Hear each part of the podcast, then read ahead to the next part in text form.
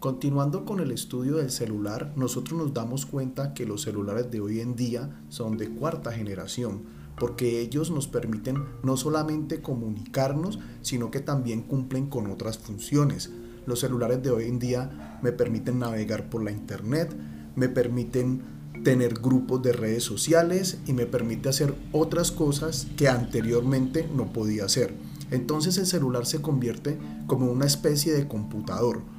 Hoy en día el celular llamado smartphone se clasifica como un celular.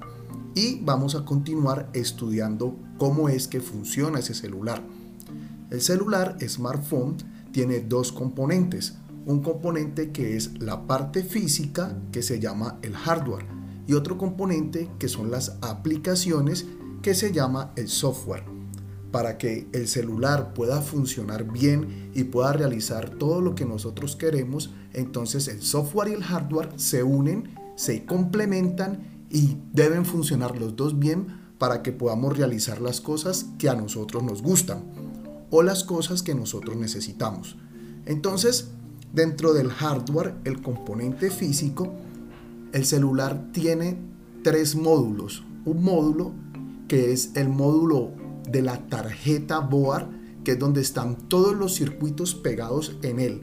Dentro de ese módulo, el más importante es la unidad central de procesamiento, que es la que, como su nombre lo dice, procesa todas las instrucciones y todas las órdenes que nosotros le damos al celular cuando lo utilizamos.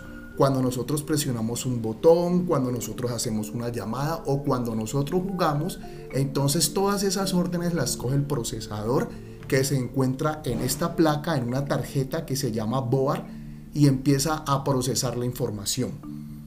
El otro módulo es el módulo de la batería.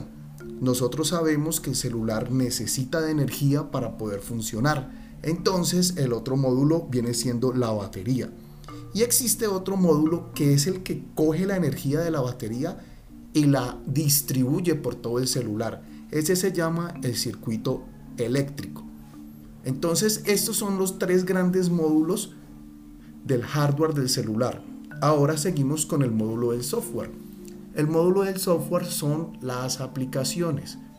Son todos aquellos videojuegos, todos aquellos programas, aplicaciones que nosotros tenemos en el celular. El principal, el principal componente del software es el sistema operativo. Y el de los celulares, casi el de todos los celulares, es un sistema que se llama Android.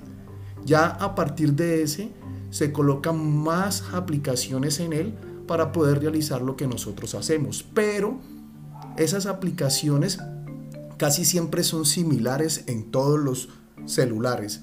Esas son capacidad de tomar fotos, capacidad de ver audio, capacidad de conectarse con otros celulares, capacidad de conectarse a las redes.